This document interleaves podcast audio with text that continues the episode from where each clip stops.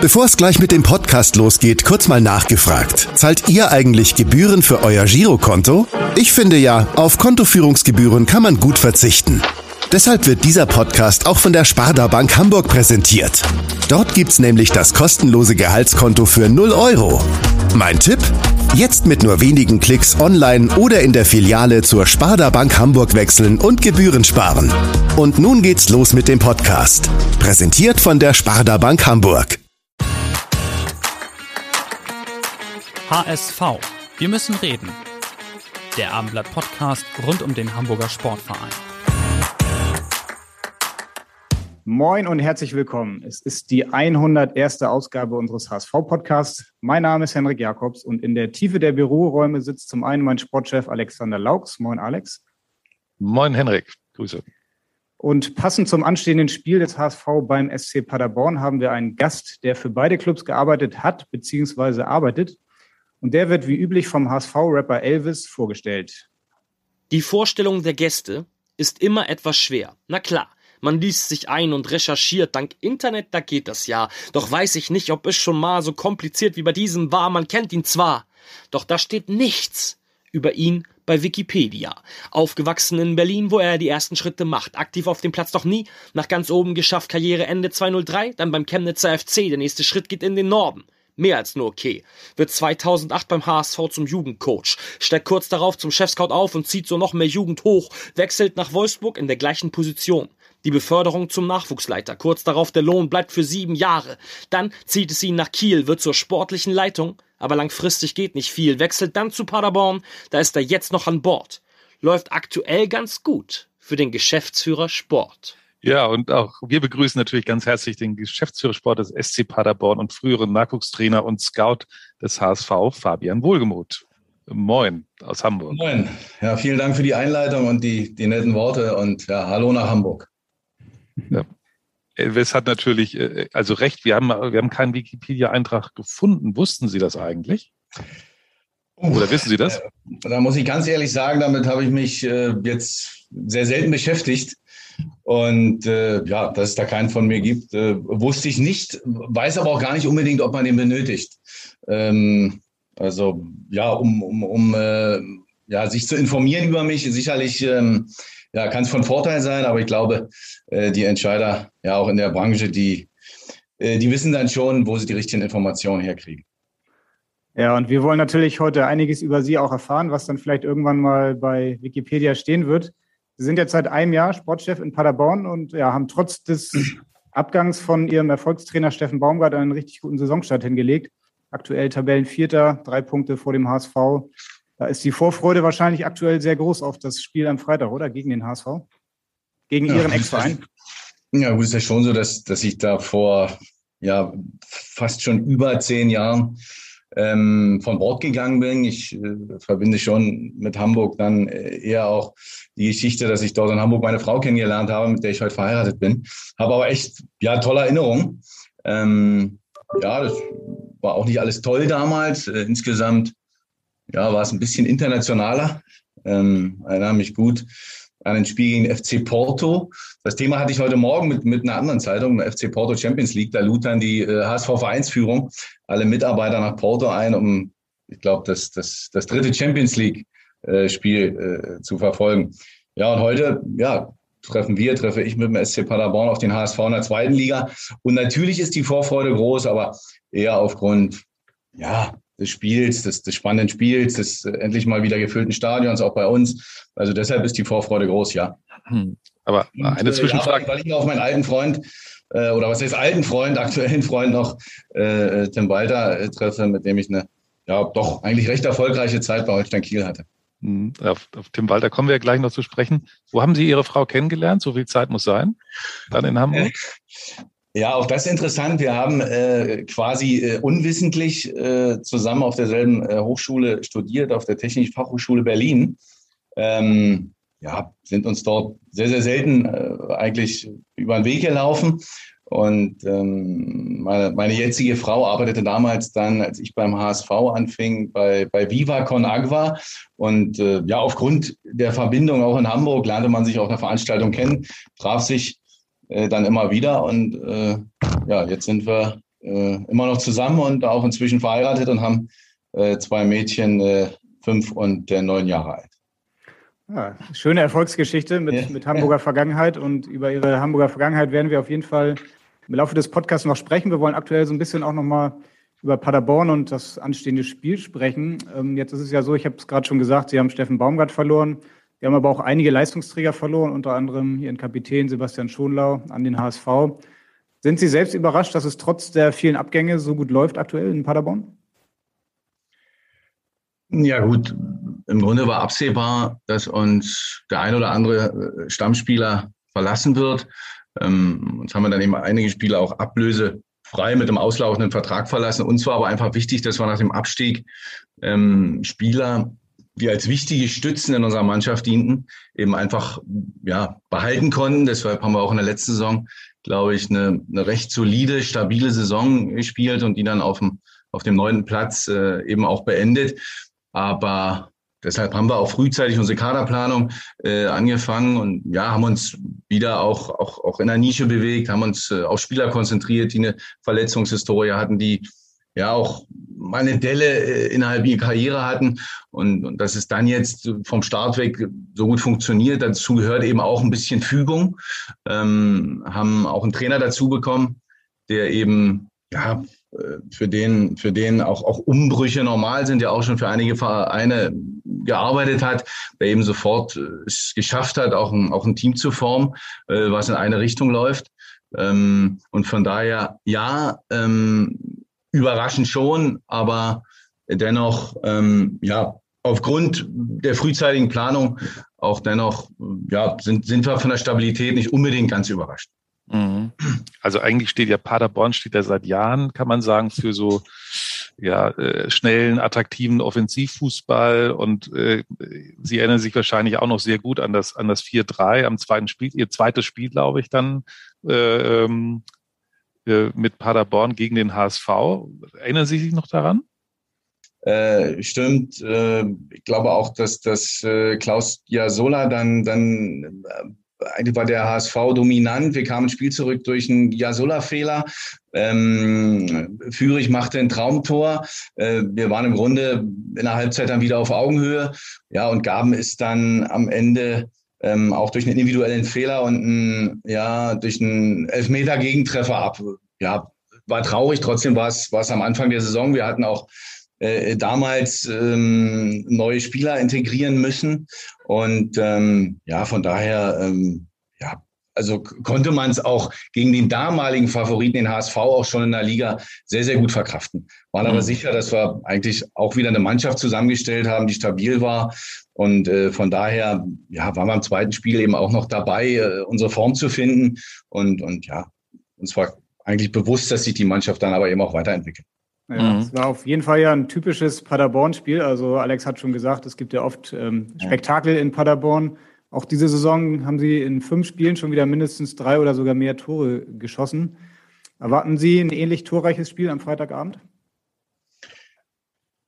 Naja, ist schon so, dass, ähm, ja, dass, dass uns der Tim Walder Fußballer mir auch natürlich bekannt ist, dass dann ähm, ja, der Fokus auf die Offensive gelegt wird, dass bei äh, bei Tim eben dann auch äh, ja, mehr Spieler vor dem Ball als hinterm Ball sind. Und von daher kann es schon sein, dass wir wieder ein, ähm, ein Spektakel erleben. Ähm, bei uns war es ja auch in der letzten Saison so, dass wir schon auch immer mit einem ja, mit einem, mit einem hohen Pressing äh, agiert haben. Ähm, wir uns immer auch mehr im, im, im gegnerischen äh, Drittel, im, im, letzten Drittel bewegt haben, als der Gegner bei uns im, Defensivdrittel sich bewegt hat. Ja, und von daher glaube ich schon, dass wir zumindest viele Toraktionen sehen werden, ähm, dass wir wieder auch ein spannendes Spiel sehen werden. Und, und äh, ja, wenn man, wenn man die Spiele vom HSV und auch von uns verfolgt, ist das immer auch mit einem ja, Stück Dramatik verbunden. Und von daher, ja, glaube ich schon, dass es wieder ein spannendes Spiel wird.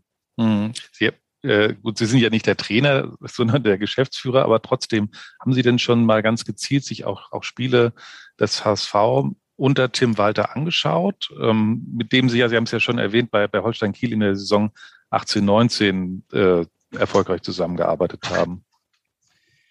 Ja, na klar. Also jetzt ähm, nicht immer live, dann, dann eher am Fernseher. Das Spiel jetzt gegen Düsseldorf ja. habe ich ähm, zu großen Teilen gesehen.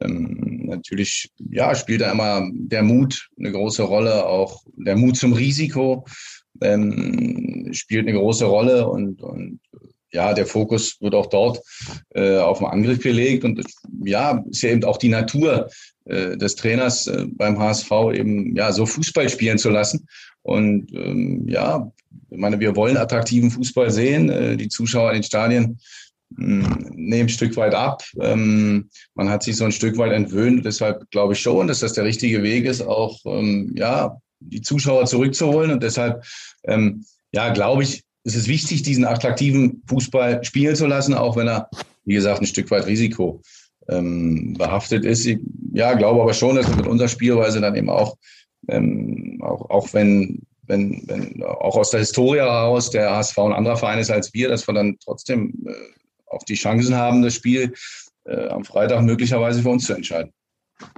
Ja, Sie haben gerade diesen mutigen, riskanten Tim Walter Fußball schon angesprochen, den Sie ja aus Kiel dann auch kennen. Ähm, ist das immer noch so der gleiche Fußball, wenn Sie jetzt die HSV-Spiele sehen, oder hat auch Tim Walter sich da vielleicht ein bisschen äh, entwickelt oder angepasst? Ähm, es ähm, war wahrscheinlich in Kiel vielleicht sogar noch extremer.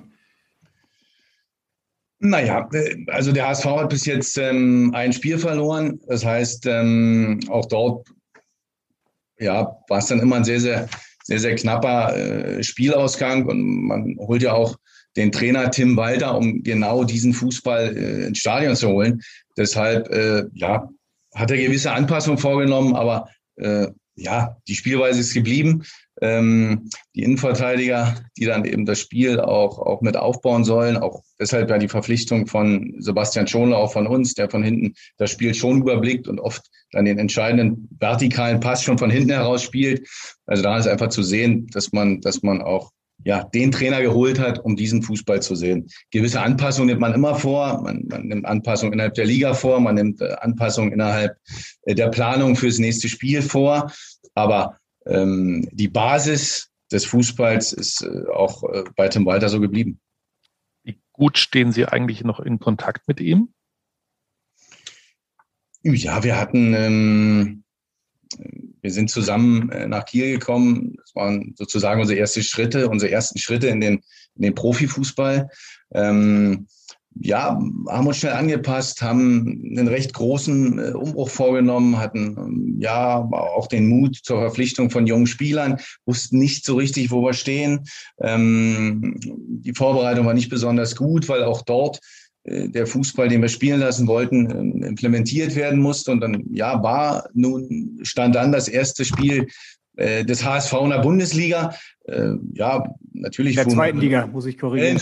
In, in der zweiten Bundesliga, genau. Ähm, in der zweiten ja. Bundesliga, wir fuhren dahin mit großem Respekt. Das, das Stadion war ausverkauft. Und ähm, ja, der HSV war in der ersten Halbzeit überlegen und, und äh, ja, äh, die Spielanteile wechselten. Äh, wir bekamen Übergewicht in der zweiten Liga. Ja, wir gewannen 3-0 und es war natürlich natürlich ein sehr, sehr guter Start in diese zweite Bundesliga. Das war dann schon auch äh, das Fundament für ja ein Stück weit auch unsere Beziehung. Ähm, ja, also man kannte sich aus, aus dem Nachwuchsfußball, aber dennoch war es so, es war eine sehr, sehr intensive Zeit, in der wir bis, bis in die Nacht äh, uns, uns Spieler auf, auf, per Video anschauten, äh, schnelle Entscheidungen treffen mussten, dann eben oft aus, aus, aus, aus dem Bauch heraus. Und das ähm, hat dann in dem Moment schon äh, zusammengeschweißt. Äh, und mhm. Im und ich sind, sind beides Menschen, die dann sehr offen miteinander umgehen. Äh, auch wenn es an der einen oder anderen Stelle mal lauter wurde, ähm, äh, war das äh, einen Tag später äh, wieder vergessen und man konzentrierte sich auf die Arbeit. Insofern war das sehr fruchtbar und ja, dieses Jahr, äh, diese intensive Zeit, ähm, auch zum Walter war ohne Familie in Kiel. Ähm, ich genauso. Das, das sind, sind Phasen im Leben, die dann auch ein Stück weit, ja, äh, Spuren äh, im Gedächtnis hinterlassen. Und deswegen telefonieren wir regelmäßig und sind nach wie vor in Kontakt. Aber natürlich wollen wir am Freitag jeder das Spiel gewinnen. Dann stellt sich natürlich die Frage, ob Sie Ihrem Trainer Lukas Kwasniok dann auch mal den einen oder anderen Tipp noch geben diese Woche, wenn Sie den Fußball von Tim Walter so gut kennen oder überlassen Sie das äh, komplett Ihrer, seiner eigenen äh, Spielvorbereitung? Ja, also äh, Lukas Kwasniok, äh, bereitet und plant äh, jedes Spiel sehr, sehr akribisch. Ähm, hat, glaube ich, in dem Moment schon äh, jedes Spiel auch mit, mit, mit, den, mit, mit den Mitarbeitern aus der Analyse zusammengeschaut und weiß sehr, sehr genau, was da, was da auf uns zukommt. Äh, natürlich redet man darüber, aber das ist dann schon die originäre Aufgabe äh, des Trainers. Und äh, da hat er dann auch die letzte äh, besondere Fachkenntnis hat er dann auch. Mhm. Es ist ja schon ähm, so, dass jetzt, nachdem der HSV ein paar Mal nicht gewonnen hat und auch Überzahlspiel nicht nutzen konnte, dass dann so ein bisschen auch das Grummeln schon lauter wird, wird vielleicht in Hamburg auch ein bisschen schneller, schneller laut. Ähm, da Sie ihn ja nun gut kennen, würde mich mal interessieren, wie lässt er sich, lässt sich Tim Walter denn von, von öffentlicher Kritik denn in irgendeiner Form beeinflussen oder, oder zieht er sein Ding durch gnadenlos? Also erstmal ist es wichtig, dass jeder, jeder Trainer ein, ein Konzept hat, einen, einen, roten Faden hat, äh, an dem er auch in Krisenphasen äh, dann eben auch festhält, sonst wird er unglaubwürdig. Ähm, aber ja, gewisse Anpassung ähm, muss man eben vornehmen, aber ja, ich glaube, es ist ein ja, ganz stabiler, auch, auch konsequenter Mensch und äh, am Ende ja, zieht er sein Ding durch und, und äh, die Öffentlichkeit ja, macht ihn aus meinem Blickwinkel eher nicht nervös, sondern macht ihn eher stark. Und äh, er kann sich dann umso mehr auf die Dinge konzentrieren.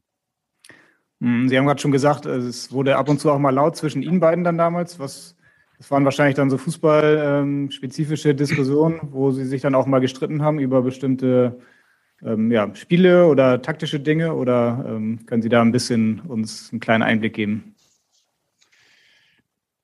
Also am wichtigsten war uns beide und beiden immer die Sache. Also dass wir uns ähm, äh, daran langhangeln, was uns eben, was uns eben ausmachen soll. Und äh, ja, jeder hat, äh, weil wir beide eben schon ja meinungsstarke Typen sind, eben auch beide unsere Ziele äh, ja in letzter Konsequenz äh, durchsetzen wollen. Und äh, jeder hat seine Argumente. vielleicht war das Wort laut auch ähm, ja, wenig überzogen, aber dennoch äh, war es immer so, dass die, dass die Diskussion ja ähm, also immer, immer, der Sache, immer der Sache gedient haben und auch ähm, ja, zum, ist hier der Computer, äh, zum, zum Ziel geführt haben. Aber wir hatten ja ähm, den Rainer Ulrich, der meist mit im Raum saß und mitdiskutiert hat, als Ruhepol zwischen uns sitzen der dann als äh, graue Eminenz sozusagen äh, uns immer auch äh, auf den richtigen Weg äh, führen konnte. Aber äh, klar, es ging äh, in den meisten Fällen um Fußball, ging ähm, die Aufstellung äh, macht der Trainer, aber ja, insbesondere in der Anfangszeit, als klar war, wir müssen ähm, innerhalb kürzester Zeit eine Mannschaft zusammenstellen und innerhalb kürzester Zeit ja 10 bis 15 Spieler verpflichten. Ähm, musste man dann schnell zur Entscheidung kommen und deshalb äh, konnte man eben die, die Dinge nicht liegen lassen und darauf warten, dass sie sich von selbst erledigen, sondern sie mussten dann auch bis zum Ende äh, ausdiskutiert werden. Und äh, von daher äh, ja, ging es dann eben ab und zu hoch her. Aber äh, jetzt im Rückblick äh, meistens mit einem Ergebnis, was zufriedenstellend war. Ja, Tim Walter ist ja ein Typ, der auch polarisiert, ein sehr selbstbewusster Typ. In Kiel könnte ich mir vorstellen, ist vielleicht dann ähm, das gar nicht so nach außen so zu spüren gewesen. Ähm, in Stuttgart mit Sicherheit etwas ähm, stärker. Da hat er ja dann ähnlich gearbeitet, äh, ähnlich sich selbstbewusst gegeben und äh, bei so einem Traditionsclub mit einem großen medialen Umfeld dann vielleicht ja. auch äh, dann mal gespürt, was das dann auch bewirken kann. Jetzt hat er selbst gesagt vor seiner Station beim HSV, dass er sich schon da auch etwas äh, reflektiert hat und aus Fehlern gelernt hat. Wenn Sie ihn jetzt so beobachten, haben Sie das Gefühl, ähm, er hat sich ein bisschen verändert oder ist das eigentlich der Tim Walter, den Sie auch noch kennen aus Kiel? Gut, ähm, wir werden immer von, von, der, von der Öffentlichkeit bewertet, benotet, äh, werden immer hinterfragt und ähm, das gehört eben dann zu dem Job dazu, dass man, dass man auch sich mal auf die andere Seite des Tisches setzt äh, und beobachtet und, und ja, reflektiert und, und vielleicht auch für sich selbst einschätzt, wie, welche Wirkung hat man denn auf andere? Und das ist schon so, ähm, dass ja alle, wir alle in dem Geschäft, die dann in der Öffentlichkeit stehen, eben auch ja ein Stück weit äh, uns anpassen müssen. Ähm, und dann gibt's ja den Blick, den die Öffentlichkeit auf die Person hat, und dann gibt's den Blick, den man vielleicht als Vertrauter auf die Person hat. Ich kann sagen, ähm, ja, als, als jemand, der ihn kennt und mit ihm auch dann persönliche Gespräche führt, dass, dass ich da keine Veränderung erkennen kann, dass er eben so geblieben ist, wie er immer war. Ja, und äh, mag schon sein, dass er sich in der Öffentlichkeit dann auch äh, ein Stück weit äh, zurückgenommen hat. Ähm, Wenn es aber auch das der Sache dient, dann ähm, ja, kann man nur sagen, dass ihn auch die Selbstreflexion dann auch einen ja, nächsten Schritt machen lassen hat. Mhm. Ich würde gerne noch mal kurz äh, Ihr Gedächtnis abrufen, was dieses Spiel von Kiel beim mit äh, von Kiel beim HSV betrifft, dieses 3 zu 0. Ja. Mit einem gewissen Hintergrund, einen gewissen Hintergrund hat die Frage. Wissen Sie noch, ob Sie den Abend in Hamburg mit Tim Walter irgendwo haben ausklingen lassen? Ähm, ja, weiß ich noch sehr genau. Das haben wir nicht getan. Wir sind ähm, mit der Mannschaft, als Teil der Mannschaft, in den Bus gestiegen und sind nach äh, Kiel zurückgefahren. um dann auch am nächsten Tag äh, ja, beim Re äh, Regenerationstraining äh, ja einfach auch nochmal die Freude der Mannschaft zu spüren und einfach auch nochmal ein, ja, auch ein Gefühl nach so einem 3-0 äh, in Hamburg dazu äh, zu bekommen, wie die, so eine Mannschaft dann auch in einem, in einem, in einem, in einem Pflichtspiel äh, funktioniert und wie sie darauf reagiert. Und äh, deswegen war es schon auch wichtig, eben nicht äh, freizugeben, sondern einen Tag später zu trainieren. Ähm, ja, um, um, um dann auch genau zu beobachten. Deshalb, äh, ich kann mich erinnern, der ähm, Mannschaftsbetreuer äh, hat dann, glaube ich, aus, aus, aus dem Stadion in, in Hamburg einen Kasten Bier äh, organisiert, der dann äh, im Bus sozusagen geleert wurde. Ja. Ja, das ist ja keine lange Fahrt nach Kiel, von daher war es wahrscheinlich dann nur ein Bier oder vielleicht zwei schnelle. Naja, auf jeden Fall. Kasten, ein Kasten ist ja auch nicht ganz so viel. Genau. genau. Mit Tim Walter haben Sie auf jeden Fall, haben Sie schon gesagt, auch gerne mal abends noch zusammengesessen beim Essen. Und äh, jetzt haben wir viel über Tim Walter gesprochen. Jetzt wollen ja. wir ihn auch selbst mal hören. Moin, Fabian, mein Bester. Schön, dass du auch beim Abendblatt zu Gast bist. Ähm, ich hätte da mal eine Frage, weil wir waren ja in Kiel öfters Abendessen. Da gab es doch bestimmt einmal ein ganz scharfes Essen. Wie ist dir das eigentlich bekommen? Ganz liebe Grüße, dein Tim. Ciao, ciao. Ja, eine scharfe Frage von Tim Walter. Also jetzt kommt bitte auch die scharfe Antwort. Also äh, mir war schon fast, fast klar, dass Tim äh, auf diese äh, Anekdote äh, abzielt. Äh, wir waren äh, ja jeden zweiten, dritten Tag in einer sehr familiären Atmosphäre in einem, in einem ja, asiatischen Restaurant und haben uns quasi, Rainer Ulrich war auch immer dabei, zu dritt daran übertroffen, wer das schärfste Essen verträgt.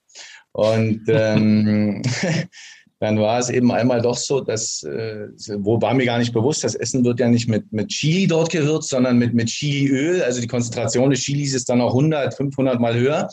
Ähm, und ähm, ja, dann, dann äh, wurde, ja, wurde mir mehr oder weniger angeboten, auch, auch äh, ja, nicht, so, nicht so ganz transparent, äh, dass ich doch mal so einen kleinen äh, Minilöffel dieses Öls probieren äh, kann und soll. Und na klar, äh, dass man sich auch dabei überschätzt, ähm, äh, zu später Stunde war nicht ganz ungewöhnlich und dann habe ich das dann doch probiert und ja, äh, die Reaktion meines Körpers darauf waren dann eben, ja, Schweißausbruch wahrscheinlich. Schweißausbruch. Also, ähm, mir, mir, war auch nicht bewusst, dass äh, die, dass, das Chiliöl das mit meinem Körper ähm, mehr oder weniger anrichten kann. Und mir ging es eine halbe Stunde wirklich überhaupt nicht gut. Ähm, kann aber sagen, dass sich dann äh, das Trainerteam sehr um mich gekümmert hat. Ähm, äh, man kann ja dann das, das äh, Chili neutralisieren mit Milch und äh, habe dann äh, einen kalten Lappen äh, auf die Stirn bekommen. Also so, dass ich dann äh, ja nach einer halben oder nach einer Stunde wieder hergestellt war. Aber äh, ja, eine Geschichte, äh, an die wir in zehn Jahren äh, auch noch denken werden, weil es äh, ja sich so aus dem Nichts entwickelte. Ja. Man merkt schon, auch beim Essen fordert Tim Walter Mut ein und äh, geht Risiko. Jetzt würde mich nochmal interessieren, wie sagst du denn bei ihm selbst? Also hat er sich da nicht rangetraut an das Chiliöl, oder? Ja, ich, ähm, also asiatisches Essen äh, hatte ich geliebt und äh, habe es äh, wirklich immer ähm, viel zu scharf angerichtet und ähm, ja, habe mich dann schlicht und einfach äh, äh, überschätzt. Also in dem Moment hatte ich mich nur angetraut. Okay. Dann von den kulinarischen Dingen vielleicht noch mal ein paar äh, bisschen äh, intensiver über ihr äh, zu ihrem Werdegang. Sie waren ja 2008 bis 10 ähm, beim HSV in der Jugend und ähm, ja. sind Sie sind Sie heute eigentlich noch ab und zu in Hamburg? Ist ja jetzt nicht so weit weg. Äh, könnte also, man schaffen. Ich habe sehr, ger hab sehr gerne in Hamburg gewohnt. Ähm, damals in äh, Eimsbüttel. Ähm, und immer, wenn es sich anbietet, bin ich auch noch mal in Hamburg. Nur trotzdem äh, für einen Tagesausflug äh, innerhalb der Woche ist es dann eben doch zu weit. Aber ähm, wie gesagt, habe äh, meine Frau dort kennengelernt, hatte dort eine schöne Zeit. Ähm, von daher, wenn es sich anbietet, ja, bin ich, bin ich immer noch, noch vor Ort. Der Arbeitsplatz damals, das Nachwuchsleistungszentrum, die, die Profis zogen kurz vorher in die Arena. Ähm, der Arbeitsplatz war ja in Norderstedt, das, das ähm, mehr oder weniger neue Internat stand da. Die Anlage hatte viele Rasenplätze, also man hat sich ja dann schon ähm, auch eher dann im, im Norden aufgehalten, wo auch die, die Punktspiele zumindest von ja, 15, 16, 17 auch dann größtenteils stattfanden. Ähm, ja, aber dennoch, ich bin immer wieder gerne da, wenn es die Zeit äh, hergibt. Man hört es ja auf jeden Fall so ein bisschen durch. Sie sind ein echter Berliner und haben ja auch in Ihrer aktiven Zeit für viele Berliner Clubs gespielt. Union Berlin, TB war dabei. Jetzt würde mich ja. nochmal interessieren, wie sind Sie denn damals eigentlich nach Hamburg und zum HSV gekommen? Ähm, es war halt so, dass ich das, ähm, gut, vor mir lag jetzt, lag jetzt keine, keine Weltkarriere, so, so auch als Fußballer. Wahrscheinlich wäre ich vielleicht im unteren Mittelmaß gelandet, äh, feinmotorisch. Ähm, ja, hat auch so ein bisschen der letzte Schliff gefehlt, war auch damals schon ein bisschen schwer, aber oft verletzt, habe dann nach, nach ja, einigen Knie-OPs die Karriere beendet und ähm, die Berufsgenossenschaft, bei der man wirklich sehr, sehr gut abgesichert war, hat mir dann ähm, einen, ja, mehr oder weniger ein Studium äh, finanziert. Das war ein dualer Studiengang Betriebswirtschaft, ähm, bei dem man sich, äh, bei dem man einen Werkstudentenvertrag äh, abschließen musste und konnte. Und äh, mein Werkstudentenvertrag wurde, oder habe ich damals abgeschlossen mit dem 1. FC Union Berlin, die dann in, in dem Jahr auch abstiegen und, und der Dekan der Hochschule ermöglichte mir dann eben auch, dass ich meine Praktika eben nicht nur bei diesem einen Unternehmen, in dem Fall Fußballunternehmen, durchführen konnte, sondern auch bei anderen Vereinen. Und ähm, im vierten Studienjahr führt mich dann die zwei ja, letzten abschließenden Praktikumsphasen zum Hamburger Sportverein. Ähm, ja, hab, muss man sagen, durch, durch auch, auch ein, ein noch bestehendes Netzwerk, was ich mir auch im Studium nochmal neu äh, aufgebaut habe, habe ich dann einen Praktikumsplatz beim im, im Nachwuchsleistungszentrum ähm, ja, des, des HSV bekommen. Und ähm, ja, offensichtlich war die Arbeit dann so nachhaltig oder, oder eindrücklich, dass, dass man mir dann eine Vollzeitstelle eben direkt im Anschluss anbot. Äh, hatte auch dann schon ähm, einen Arbeitsvertrag unterschrieben, schrieb aber nochmal die Diplomarbeit ähm, ja am Abend oder, oder sozusagen parallel, parallel zur Arbeit und hatte da auch die Chance, ähm, wirklich in ja, vielen Abteilungen äh, unterwegs zu sein, war im administrativen Bereich, war im Scouting, äh, durfte auch auf dem Platz stehen äh, als Co-Trainer und ja, das war noch, konnte früh Verantwortung übernehmen und äh, ja, mir bot sich dann einfach die Chance, eben auch früh zu lernen. Und ähm, ja, eine total lehrreiche Zeit mit verschiedenen äh, Vorgesetzten, auch einer gewissen Personalfluktuation. Ja, in jungen Jahren äh, sehr, sehr prägend für mich. Wenn der Eintrag bei transfermarkt.de stimmt, dann waren Sie ja zunächst mal Co-Trainer bei der U17 und dann Chef-Scout im Nachwuchs, richtig?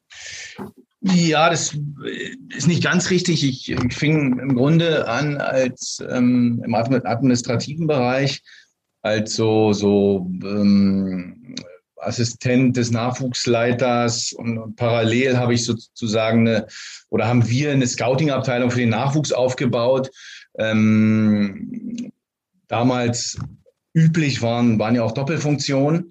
Äh, viele im Haus hatten Doppelfunktionen und, und ja, die, die Nachwuchsleistungszentren entwickeln sich zu der Zeit ähm, zu, zu, zu ernstzunehmenden Arbeitgebern. Ähm, die Vollzeitstellen stiegen, die Anforderungen wurden höher. Ja, und deshalb ähm, gab es viele Angestellte, die zur einen Hälfte Co-Trainer waren, zur anderen Hälfte eben Analyst. Die einen waren äh, Scouts, die unterwegs waren. Zur anderen Hälfte haben sie die U14 unterstützt. Ähm, also von daher an, angefangen habe ich als ähm, Assistent des Nachwuchsleiters. Wir bauten eine Scouting-Abteilung auf, war dann später Co-Trainer der U17 und ging dann zum VfL Wolfsburg als äh, Cheftrainer der U16. Also heißt, ich habe da schon äh, ja, viele Eindrücke von vielen Seiten sammeln dürfen. Hm. Die U17 haben Sie gerade angesprochen. Damals waren Sie Co-Trainer von Markus van Ahlen. Da wurde er später dann auch Profitrainer, Arminia Bielefeld, 1860 München. Da fragt man sich natürlich, warum sind Sie eigentlich nicht Trainer geblieben, sondern dann ins Management gewechselt? Das hat sich so ergeben, weil ähm, äh, eher unüblich äh, in der Trainerfunktion war der Wechsel, weil wir waren zu der Zeit recht, ja, eigentlich recht erfolgreich, ähm, dass ich im, im, im Winter gewechselt habe. Der ähm, VfL Wolfsburg investierte zu der Zeit ähm, in, ins eigene Nachwuchsleistungszentrum. ähm, habe dort ein, ja, schon auch ein attraktives Angebot bekommen von, von Jens Todd, der dort dann äh, Nachwuchsleiter wurde. Und ähm, Jens Todd verabschiedete sich drei, vier Monate später nach ähm, Bochum. Und ähm, die Empfehlung an, ja, auch, auch an Felix Magath, der zu der Zeit, glaube Trainer und Sportdirektor war, äh, beim VfL Wolfsburg, war, dass, dass ähm, ich zumindest so vielfältig aktiv war, dass ich das zumindest erstmal ähm, als Interimsnachwuchsleiter äh, abbilden konnte. Und aus ähm, ja, dem, dem, ähm, dem Plan, das vorübergehend zu machen, wurden dann eben sieben Jahre. Und so ähm, wurde es dann, wurde es dann wurde aus dem Nachwuchschefscout dann eben der Nachwuchsleiter und das hat dann eben äh, äh, länger gedauert. Sie haben ja auch durchaus ein paar äh, Talente heraus, groß herausgebracht ne? bei, beim, bei Wolfsburg. Ne? Wenn das stimmt, äh, Maxi Arnold ging, ging glaube ich, auch durch, Julian Brandt und ähm, aber äh, das nur am Rande. Ähm, sie, der Name Markus von Ahlen äh, ist eben angeklungen. Der hat uns äh, auch eine Nachricht geschickt und äh, ich glaube mit gleich zwei Fragen. Ja, hallo Fabian, der Markus von Ahlen hier. Fabian, zunächst mal großes Kompliment für den sehr guten Saisonstart äh, mit dem SC Paderborn. Für mich nicht überraschend, weil ich weiß, wie fleißig, umtriebig und kompetent du arbeitest. Das macht einfach viel Spaß, euch zu sehen. Meine zwei Fragen an dich. Ich hätte auch tatsächlich zwei. Zum einen, wir haben als Trainer zusammengearbeitet und ich habe dich als sehr lebhaften und impulsiven Trainer auch kennengelernt, schätzen gelernt. Und meine eine Frage oder erste Frage an dich einfach, wie, ähm, wo lässt du jetzt deine Power raus, wenn du das als Trainer nicht mehr so rauslassen kannst und in deiner neuen Funktion, beziehungsweise du machst das ja auch schon lange, aber wo lässt du das raus? Und die zweite Frage, was ist dir ansonsten aus unserer kurzen, aber intensiven Zusammenarbeit hängen geblieben. Ähm, ja, ansonsten wünsche ich ähm, euch und dem HSV am Freitag ein tolles Spiel. Und weil ich natürlich auch noch ähm, gute Kontakte nach Hamburg habe, äh, erlaubst du mir, dass ich sage, äh, dass es hoffentlich ein gerechtes Ergebnis gibt und ein tolles Fußballspiel. Mhm. ja, das hoffen wir alle. Markus van Ahlen, zuletzt glaube ich im Nachwuchs von Bayer Leverkusen aktiv ja. und ja, offenbar auch noch mit Ihnen im Kontakt. Und ähm, genau, Sie sitzen im Büro, Sie sitzen, sitzen wahrscheinlich viel im Auto. Da fragt man sich natürlich nicht nur Markus von Allen, wo lassen Sie Ihre Energie? Erste Frage. Ja gut, also äh, lebhaft äh, bin ich, glaube ich, immer noch. Ähm, ja, inzwischen dann, dann eher im, im, im ja, Durchschnittsbereich. Ein bisschen Wellengang, äh, Wellengang gehört natürlich äh, jeden Tag dazu, aber ja, wir spielen ja in, in Paderborn durchaus ja, emotionalen, äh, ab und an eben auch äh, dramatischen Fußball. Und deshalb kann ich mich in dieser Hinsicht auf der Bank, auf der, ja, auf der Bank ähm, hinterm Trainer auch, auch ganz gut ähm, abarbeiten. Und ja, vielleicht war es auch so, dass, dass ich einen, einen gewissen Gegenpol äh, zum Markus darstellen wollte, der ja eher ein, ein kontrolliertes äh, Temperament hat. Und ähm, ja, zur Frage, was, was hängen geblieben ist von damals. Also es war schon so, dass ich schon total positiv überrascht war, mit welcher Akribie man als Cheftrainer ähm, an die Arbeit herangehen kann. Ähm, Markus von Ahlen war wirklich, ja, detailbesessen, nichts dem Zufall überlassen. Ähm, war vielleicht für die Spieler nicht immer einfach, ähm, aber mit, mit der konsequenten und, und, und ja, direkten Art äh, haben wir eben, glaube ich, zusammen bei den Jungs einfach auch, auch tatsächlich was bewirkt. Und wir hatten eine B-Jugendmannschaft, in dem einfach auch nach wenigen Wochen die Abstimmung auf dem Platz ähm, funktioniert hat, was funktioniert hat, was für eine B-Jugend eigentlich, eigentlich eher, eigentlich eher untypisch war, dass so schnell äh, alles, alles äh, automatisiert war. Und ja, das war schon in meiner Erinnerung die Grundlage dafür, dass wir ähm, in dem Jahr zur Winterpause weit vorn lagen. Könnte sein, ganz vorn, da bin ich gar nicht mehr so sicher.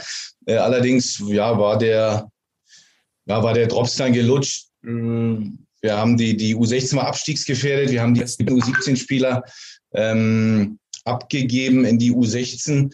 Und ja, ähm, Deswegen konnten wir dann nicht mehr erreichen. Ähm, also es war mehr drin, aber ähm, bei mir ist wirklich hängen geblieben diese Detailbesessenheit in der Arbeit mit dem Ball und die Spieler. Und das war für mich auch, auch, ja, ist nach wie vor eine prägende Erinnerung. Der HSV hatte ja in der Zeit so durchaus einige namhafte Talente, die dann, die es dann auch in die Bundesliga geschafft haben, mit Jonathan Tah, Maxim Choupo-Moting oder äh, Levin Öztunali. Wer war denn da aus Ihrer Mannschaft dabei? Hat es da auch einer in den Profifußball geschafft? Erinnern Sie sich noch? Ähm, ich erinnere mich nicht so gut daran, allerdings äh, war es ja auch schon früher gang und gäbe, dass die, die, die guten Spieler einen Jahrgang höher gespielt haben. Also ich kann mich zumindest äh, in der Arbeit mit der U16 daran erinnern, dass ich mit, mit Spielern wie Jonathan Tah und Levin Öztonali auf dem Platz gestanden habe, äh, die damals als U15-Spieler in die U16 hochgezogen wurden im U17-Jahr. Ähm, bin ich nicht mehr ganz so sicher, aber ich, wir holten den Heuming Song aus Südkorea zur U17 dazu. Ähm, ob das dann in dieser Phase der Fall war, ist mir nicht, nicht, mehr, nicht mehr ganz so bewusst, aber eben auch damals kann ich mich daran erinnern, dass wir eben ähm, äh, diese großen Stäbe, die es heute gibt, eben damals noch nicht hatten. Ich kann mich daran erinnern, dass wir ähm, auch beim Heuming Song, der mit, mit zwei Kollegen aus Südkorea kam, sich zurechtfinden musste, dass wir da dann auch mit der gesamten Trainerschaft in die Wohnung fuhren, um, um, die, um die Betten aufzubauen, die wir vorher bei äh, Ikea bestellt hatten, um einfach die Integration der Spieler äh, zu erleichtern. Und ähm, ja, auch das wissen die wenigsten. Ich glaube, auch der Heuming Song ging dann anderthalb Jahre oder ein Jahr später nochmal zurück nach Südkorea, um dann zurückgeholt zu werden. Also ähm, da war man einfach noch, das waren, waren Dinge, da war man ähm, näher am, am, am Spieler dran, äh, ohne die äh, Integrationsarbeit, so wie heute, vielleicht auszulagern. Ähm, also das, das, ähm, äh, die persönliche Kommunikation äh, war damals äh, eine andere. Aber nochmals, welcher Spieler genau aus dem, dem U17-Jahrgang dann oben anklopfte, daran kann ich mich nicht mehr ganz genau erinnern.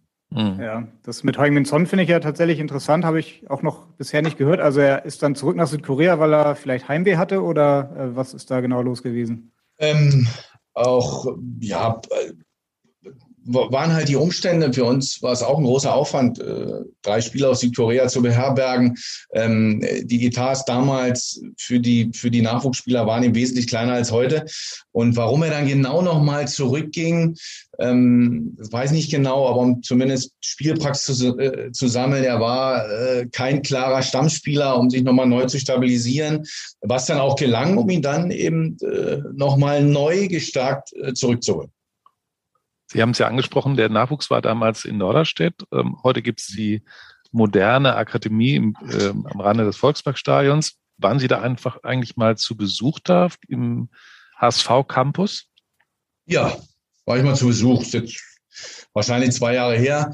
Aber ähm, natürlich ist das Gebäude so geplant, dass es ein bisschen großzügiger wirkt. Die Wege sind ein Stück weit kürzer. Man kommt aus dem Haus, steht quasi auf dem Trainingsplatz. Ähm, also es ist der Neuzeit angepasst. Ähm, äh, ja, die, die, die trainingsbegleitenden Diagnostiken sind integriert, äh, die neuen Spielanalysesysteme sind integriert. Also es ist absolut ja, modernster Standard in einer Akademie oder auf einem Campus, auf dem man Nachwuchsspieler hochwertig entwickeln kann. Hm, die Infrastruktur hat sich auf jeden Fall deutlich verbessert im Vergleich zu äh, ja, den Örtlichkeiten, in denen Sie damals dann in Norderstedt gearbeitet mhm. haben. Und zu dem Thema haben wir auch die nächste Frage und die kommt passenderweise, Sie haben ihn schon erwähnt, von Ihrem ehemaligen äh, Nachwuchsdirektor Jens Todt. Hallo Fabian, hier ist Jens Todt und ich freue mich sehr, dass du mit dem SC Paderborn so gut in die Saison gestartet bist. Ähm, Fabian, als ich dich vor einigen Monaten mal in Paderborn besucht hatte und da in deinem Büro saß, also in deinem neuen, großen, schönen und hellen Büro, da ist mir eingefallen, in welchem Büro du angefangen hattest. Damals beim HSV in der Nachwuchsabteilung in Ochsenzoll. Das sah irgendwie ein bisschen anders aus. Deshalb meine Frage an dich. Hast du jemals in deinem Leben, in deiner Karriere, egal ob in der Fußballbranche oder in irgendeiner anderen Branche, ein Büro gesehen, das kleiner ist, als deins damals war? Euch noch alles, alles Liebe, viel Spaß und bis bald. Ciao. Ja, die Hörer können es jetzt gerade nicht äh, sehen, aber wir sehen es bei Ihnen im Hintergrund. Es sieht doch etwas geräumiger aus, als Jens ja. Tott es andeutet, wie es damals in Norderstedt aussah. Passte der Schreibtisch da rein in das Zimmer oder wie war das? Ähm, das war zumindest so, dass damals ähm, durch, durch, durchs wachsende Personal durch die ja, größere Mitarbeiterschaft eben äh, Platz geschaffen äh, werden musste. Und äh, da, wo es möglich war, wurden Rigipswände eingezogen, um äh, ja, einfach Büroplatz zu schaffen. Und ähm, ja, für mich war äh, oder auch, auch, auch wichtig, den Schreibtisch zu haben, den, den, den Computer da stehen zu haben. Und ähm, ich kann aber nur bestätigen, dass ich ähm, noch äh, seitdem kein kleineres Büro mehr hatte. Und dennoch war es so, man hatte sein eigenes Büro, man konnte dort alleine schalten und walten. Und äh, von daher hat seinen Zweck erfüllt. Äh, mehr war dann auch nicht notwendig. Äh, Jens Zott war ja früher Sportdirektor, auch beim, beim HSV, heute ist er Berater. Ähm, haben Sie beruflich nochmal wieder miteinander zu tun gehabt? Naja, die, die Zeit äh, lässt dann ja dann auch nicht mehr los, weil wenn man im Fußball zusammenarbeitet, dann ist das im Normalfall ähm, sehr, sehr intensiv. Man lernt sich kennen, man lernt sich persönlich kennen. Ähm, die Familie muss leider in den meisten Fällen äh, zurückstehen. Und äh, deshalb ist es eben dann auch wichtig, dass man äh, äh in der Zeit, die eben nicht von, von intensiver Arbeit ähm, gezeichnet ist, dass man eben auch ja, Vertraute hat, mit denen man über alles sprechen kann. Und ähm, da war Jens Todd äh, als Nachwuchsleiter ähm, ja einfach einfach ein, sehr sehr guter Gesprächspartner und es ist nach wie vor so, dass wir auch äh, miteinander zu tun haben und jetzt in, in seinem neuen Berufsfeld ähm, es ist ja eh so, dass man sich äh, über Spieler austauscht, über Funktionäre, Verantwortliche, Trainer austauscht. Also der Kontakt ähm, ist da nie, nie abgebrochen. Und ähm, ja, deshalb ähm, äh, Jens Todd wohnt auch in Potsdam, auch, auch ähm, nicht ganz so weit von, von, von, ähm, von der Wohnung meiner Familie entfernt. Und deshalb, klar, läuft man sich auch äh, immer wieder über den Weg. Jens Todd hat Ihr helles Büro ja gerade schon angesprochen. Mhm. Wenn man sich so ein paar Jahre zurückerinnert, in Paderborn sah das ja noch ein bisschen anders aus. Ich erinnere mich damals mit André Breitenreiter im ersten Bundesliga-Jahr, da hat die Mannschaft noch teilweise auf Schnee trainiert, weil es keine Rasenheizung gab. Also da ist schon viel passiert in Paderborn, oder in den vergangenen Jahren? Also die Rahmenbedingungen ähm, sind, sind ähm, ja, im Verhältnis der zweiten Bundesliga auf allerhöchstem Niveau. Ähm, auch hier, was ich für ganz, ganz wichtig halte, sind die Wege kurz. Das neue Trainingszentrum wurde 2015 eröffnet. Ähm, das Stadion ist auch sehr, sehr neu. Also die Infrastruktur ähm, ja, ist wie geschaffen dafür, sich auch als junger Spieler äh, entwickeln zu können. Und, und ich glaube, das ist eine ganz, ganz wichtige Voraussetzung eben, ähm, um als Mannschaft zusammen Erfolg zu haben, ähm, dass eben auch ähm, die Rahmenbedingungen stimmen, dass man sich eben trotz der Leistungssportatmosphäre eben auch wohlfühlt. Und äh, von daher, ähm, ja, ähm, sind sind absolut moderne, ähm, innovative Bedingungen, die ja, die, die nicht überall in der zweiten Liga gegeben sind. Sie haben das ja gerade so Stichwort genannt, irgendwie, was, was ja auch in Hamburg gerade heiß diskutiert wird, junge Spieler aufbauen, entwickeln. Aber das ist ja auch Ihr Ding schon immer gewesen. Passen Sie, ist immer schwer, sich selbst zu loben, aber deswegen passen Sie wahrscheinlich mit Ihrer Philosophie auch gerade sehr gut nach Paderborn, oder? Kann man schon behaupten. Naja, in, in, also der SC Paderborn, auch damals Holstein Kiel, haben ja im Grunde auf einem ähnlichen Weg den, den ja, auf einem ähnlichen Weg in, in die zweite Bundesliga gefunden. Ja, beides Vereine, zu deren, ja, oder bei denen ähm, die repräsentativen Aufgaben nicht unbedingt im Vordergrund stehen, ähm, so dass man in beiden Vereinen sich sehr aufs Kerngeschäft aufs Kerngeschäft ähm, ähm, konzentrieren kann. Und ähm, ja, es ist eben schon so, auch in Paderborn, dass du mit beiden Beinen in den, in den Themen steckst. Du arbeitest im Scouting mit, du äh, bist nah an der Kaderentwicklung, du, du diskutierst ab und an auch mal über die Aufstellung, bist also, äh, ja, arbeitest sehr eng mit dem Trainerteam zusammen und ja, ähm, bist nicht so vielen Einflüsterungen vielleicht ausgesetzt als äh, bei den großen Vereinen. Und, und, und von daher ähm, will ich gar nicht sagen, dass diese Arbeit zu mir passt, aber natürlich aufgrund meiner Erfahrung ist es schon so, dass ich dann, dass, dass, dass wir oder ich da einen guten Überblick haben, ähm, was die Arbeit mit jungen Leuten betrifft. Ähm, hat aber, wie gesagt, auch ein Stück weit mit der Konstruktion des Vereins zu tun. Ähm, also das bedeutet nicht, dass es woanders äh, in, in gefühlt größeren Vereinen nicht möglich wäre. Ja, ein gefühlt, nicht nur gefühlt größerer Verein, sondern ein deutlich größerer Verein ist dieser, ja, ist der HSV. Und äh, der hat ja jetzt eigentlich sich dazu entschieden, einen ähnlichen Weg zu gehen, äh, mit jungen Spielern, mit einer entwicklungsfähigen Mannschaft. Und äh, das ist natürlich anders als in Paderborn und in Kiel. Da ähm, wird das von außen deutlich intensiver noch beobachtet und auch bewertet. Und äh, Dazu hat sich Michael Mutzel am Wochenende geäußert nach dem 1 zu 1 gegen Düsseldorf, wo es ja auch schon wieder Kritik gab. Und wir können mal kurz reinhören, was er dazu gesagt mhm. hat. Wir haben den Weg ausgerufen, wir, wir bauen auf die Jungs, wir sehen auch, dass sich die jungen Spieler entwickeln, aber es ist halt dann auch kein Fingerschnipser und, äh, und wir sind mit zehn Punkten vorne. Ähm, das ist aus unserer Sicht normal, nur wissen wir auch, dass in dem Verein, vor allem dann um den Verein herum, äh, Geduld ein schwieriges Wort ist, aber ich glaube, gerade bei den jungen Spielern brauchen wir die und äh, also ich bin stolz, wenn ich sehe, dass da so viele junge Spieler auf dem Blatt stehen, die hier aus der Akademie kommen. Es ist cool, dass wir so viele Jungs haben. Nur müssen wir halt dann auch so ein Spiel richtig einordnen und dürfen jetzt nicht schon wieder alles, alles zusammenhauen. Ja, hat er gesagt, nach dem 1-1 gegen Düsseldorf, da standen ja wirklich auch viele junge Spieler auf dem Platz, auch aus der eigenen Akademie. Jetzt mhm. Farid Alidou kam noch dazu, Anzi Suhon, Jonas David ist gerade gesetzt, äh, Joscha Wagnermann mhm. hat man natürlich auch noch. Trotzdem gibt es dann natürlich sehr schnell auch viel Ungeduld beim HSV. Können Sie sich das vorstellen, dass das an so einem Standort schwieriger ist, so, ein, so eine Philosophie zu verfolgen, wie Sie das in Paderborn oder auch in Kiel ähm, ja, machen konnten? Ich glaube schon, dass das schwieriger ist, weil ähm, einen Sieg einzufahren äh, ist eben, denn, ja, auch bei einem Verein wie dem HSV eben nur der, der Minimalerfolg äh, unter dieser Erwartungshaltung äh, leiden alle Großen und es ist ja auch in den letzten Jahren inzwischen Usus, dass es eben nicht mehr, ähm, dass eben nicht mehr mit Leichtigkeit ein, ein Wiederaufstieg äh, zu realisieren ist. Und, und man muss eben auch sagen, jetzt äh, hat der HSV eben eine neue Philosophie äh, ausgerufen, man will mit jungen Spielern arbeiten. Und ähm, da hat ähm, Ja, da, da, haben Sie völlig recht.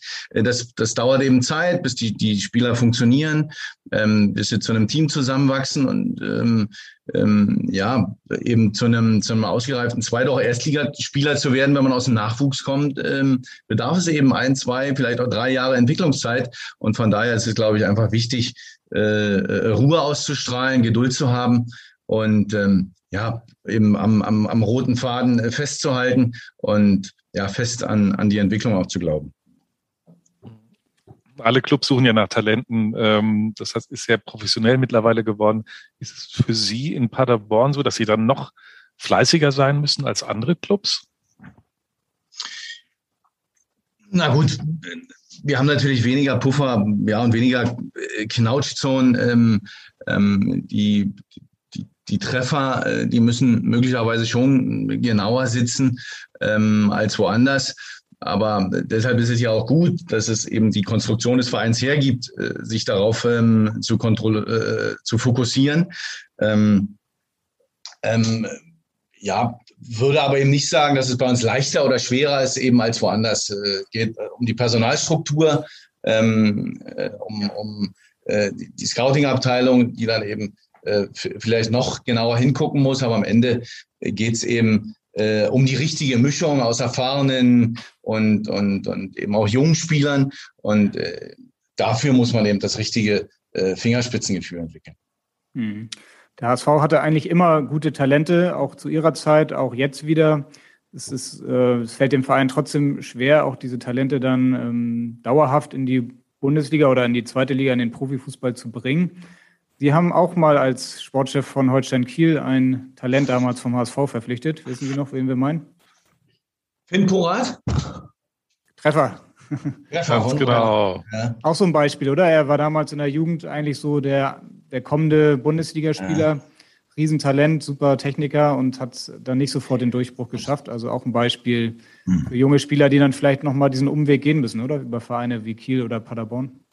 Ja, die Ansprüche beim HSV, die eben ja einen, auch ganz einen anderen Erfolgsdruck haben, sind eben die, dass man als Spieler, auch als junger Spieler, ähm, sofort funktionieren muss. Ähm, und ähm, die Ausschläge nach unten, dass man eben auch ähm, ja ein, zwei, drei Spiele ähm, einfach eben auch mal ähm, nicht die gewünschte Leistung bringt, die muss man eben auch als, äh, als Verein oder als Spieler überstehen. Und diese Zeit ähm, auch völlig nachvollziehbar. Äh, die hat, äh, die wird nicht jedem Spieler gegeben. Äh, die Zeit äh, haben aber auch die Vereine eben nicht immer. Und von daher kann ein Umweg, wenn das dann ein Umweg ist, ähm, von Finn Porat auch dazu führen, dass man eben dann einen Schritt zurück machen muss, ähm, bis man zwei nach vorne macht. Ja, und äh, Finn Porat, wenn wir schon über ihn gesprochen haben, hören wir jetzt auch noch einmal. Ja, hi in die Runde. Hier ist Finn Porat. Tag, Herr Wohlgemuth. Meine Frage wäre, gibt es äh, ja irgendwas, was äh, Sie besonders äh, an der Zeit in Kiel genossen haben? Oder ähm, ja, irgendeine Situation, an die Sie gerne zurückdenken, an Ihre Zeit bei Holstein? Wenn ich äh, an, an die gemeinsame Zeit zurückdenken musste, fallen mir natürlich viele Gespräche im Büro oben ein, wo es auch mal äh, lauter wurde. Aber ich glaube, das war äh, ja auch notwendig und hat mich auf jeden Fall weiter nach vorne gebracht. Das wäre meine Frage. Ansonsten alles äh, Gute weiterhin. Glückwunsch zum guten Saisonstart und liebe Grüße in die Runde. Ciao, ciao. Ja, Finn Porat, damals haben sie ihn vom HSV zu Holstein Kiel geholt. Nächste Woche trifft er wieder mit Kiel dann beim HSV ähm, im Volkspark an. Und ja, er hat mir gesagt, äh, dass sie sehr wichtig für ihn waren damals, dass sie ihm viel geholfen haben, unter anderem mit den Gesprächen im Büro. Und sie mussten auch damals offenbar etwas lauter mal werden. Das, das, das deutet er an. Vielleicht können Sie das nochmal erzählen, welche Worte Sie da wählen mussten und warum. Ja, also was laut und was nicht laut ist, ist ja, wird ja oft sehr, ist ja eine subjektive Sichtweise. Ähm, ich glaube aber schon auch als, äh, als, aus der Erfahrung heraus als Trainer und als jemand, der dann äh, junge Spieler begleitet hat, dass äh, es, glaube ich, dann nach einer gewissen Zeit nichts mehr bringt, ähm, mit Diplomatie und, und, und, und vielen Streicheinheiten den Spieler nach vorn zu bringen, sondern dass man irgendwann dem auch mal, wenn der nächste Schritt nicht gemacht wird, auch mal deutlich werden muss. und äh, die Spieler mit der Wahrheit, mit auch manchmal der harten Wahrheit konfrontieren muss. Und ähm, meiner Meinung nach ist das dann auch der beste Weg. Und wenn man eben mit, mit äh, gerade wie Finn, mit, mit einer hervorragenden Technik ausgestattet ist, also einfach mit, mit einem Fundament, mit, mit fußballerischen Grundlagen, die eigentlich automatisch dazu führen müssten, irgendwann in der ersten Liga zu landen. Und ähm, man eben dann, ja, vielleicht aufgrund fehlender Aggressivität, aufgrund ähm, einem fehlenden Fokus eben diese Fähigkeit nicht abrufen kann, ähm, ja, da muss man eben auch äh, an, ans Gewissen und an die Einstellung äh, des Spielers appellieren und das dann auch sehr direkt. Und äh, wenn Finn sagt, dass ihm das geholfen hat, dann, dann haben wir das jetzt zumindest in dem Fall ähm, richtig gemacht. Und ähm, ja, aus der Zeit in Kiel, so offen muss man sein. Das habe ich auch sehr, sehr unterschätzt. Ähm, jetzt mal fernab vom Fußball. Es war eben so, dass man innerhalb von zehn Minuten äh, oder von 15 Minuten äh, am offenen Meer war, innerhalb von zehn Minuten an der Förde. Ähm, mein Balkon ähm, dort hat äh, quasi gezeigt auf den, aus der, auf den Kreuzfahrtschiffhafen. Und äh, das war dann schon ähm, sehr abwechslungsreich ähm, nachdem man ja, äh, in der Innenstadt äh, von, von Berlin oder auch nachfolgend in Hamburg etc. groß geworden ist. Also äh, diese Auszeiten in Kiel konnte man sich nehmen und eben genauso wie in Paderborn war eben auch da auffällig, dass man einfach ähm, oder dass die, dass die Architektur des Vereins eben zugelassen hat, in Ruhe zu arbeiten und, und auch nah an der Mannschaft und am Trainerteam zu agieren. Sie haben gerade die deutlichen Worte angesprochen, die man dann vielleicht auch mal wählen muss bei jungen Spielern. Wie war das bei Ihnen? Sie haben schon gesagt, Sie waren nicht der allergrößte, größte, talentierteste Spieler, ähm, hatten dann die Knieverletzung. Hätte da ein deutliches Wort von einem Manager Wohlgemut noch ausgeholfen, um es dann zu schaffen? Oder war es bei Ihnen dann doch gerade diese Verletzungshistorie, die dann den Sprung zu höheren Aufgaben äh, verhindert hat? Naja, ich sagte ja schon, ich habe eher von, von der Robustheit gelebt, nicht von der Technik. Ähm, es war schon so, dass ähm, ja der mein mein zweiter Trainer im Herrenbereich war dann ähm, Mirko Slomka, der dann damals bei Tennis Borussia Berlin die Viererkette einführte und eben das Spiel, äh, also den Innenverteidiger verlangte, den wir heute auch äh, verlangen. Ähm, äh, siehe, ja, vielleicht Sebastian Schonlau, Hauke Wahl, ähm, bei uns Jasper van der Werf. Und ähm, diese Fähigkeiten hatte ich nicht. Und, und dann war es so, dass die, die, die Knieverletzung ähm, am Ende so schwerwiegend war, dass der Weg äh, nicht hätte weitergehen können. Und ich glaube, ähm, ja, wie das Schicksal so wollte, dass das vielleicht jetzt mit realistischer Betrachtungsweise den Weg, den ich jetzt äh, eingeschlagen habe, vielleicht sogar dann eben ähm, äh, der bessere ist. Naja, in jedem Fall, denke ich mal, dürften Sie beim Scouting heute einen ziemlich guten Blick auch für Innenverteidiger haben. Und äh, Henrik, ich glaube, damit sind wir auch schon bei unserer Abschlussrubrik ähm, angekommen. Meine Top 3. Genau, wir haben ja am Ende unserer Sendung immer die Top 3 Rubrik und äh, wir haben uns gedacht, wir möchten gerne von Ihnen wissen, welches sind die, Ihre Top 3 Innenverteidiger der zweiten Liga? Und natürlich hofft jetzt ein mhm. gewisser Abwehrspieler des HSV, dass er in Ihrer Aufzählung dabei ist. Witzigerweise haben Sie jetzt gerade schon drei Innenverteidiger genannt. Die können Sie jetzt eigentlich nochmal. ja, ja.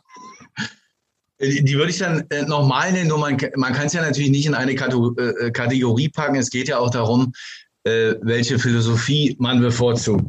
Äh, ich war eher einer, wie gesagt, der mit, mit, mit viel Aggressivität und Robustheit in der Box im Infight agiert hat.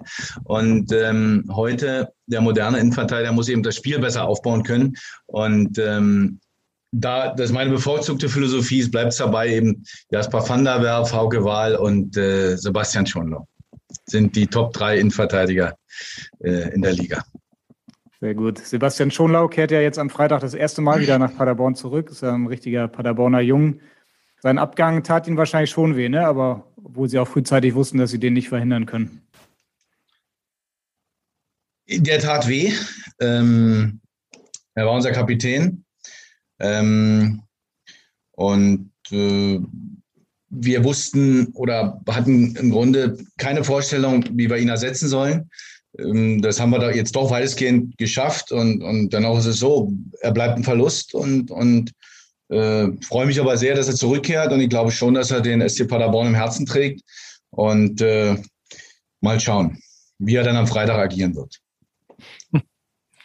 Wir freuen uns auf jeden Fall äh, auf ein unterhaltsames Spiel am Freitag, wie es mit Paderborn und auch mit Tim Walter ja äh, gerne mal vorkommt. Und ja, wir bedanken uns natürlich auch, auch ganz herzlich bei Ihnen, Herr Wohlgemuth, dass Sie sich die äh, Zeit genommen haben, heute mit uns über das anstehende Spiel und viele andere Dinge zu sprechen. Ja, herzlichen Dank auch fürs Gespräch. Und ähm, ja, ich freue mich auf Freitag. Ich danke auch von meiner Seite. Das war's für heute. Und äh, ja, wir melden uns dann in der kommenden Woche schon wieder, dann am Montag wieder vor dem Pokalspiel des HSV in Nürnberg. Bis dahin, in Hamburg sagt man Tschüss. Das wissen Sie noch, Herr Wohlgemuth. Und bei uns heißt das auf Wiederhören. Bis bald. Ciao. Weitere Podcasts vom Hamburger Abendblatt finden Sie auf abendblatt.de slash podcast.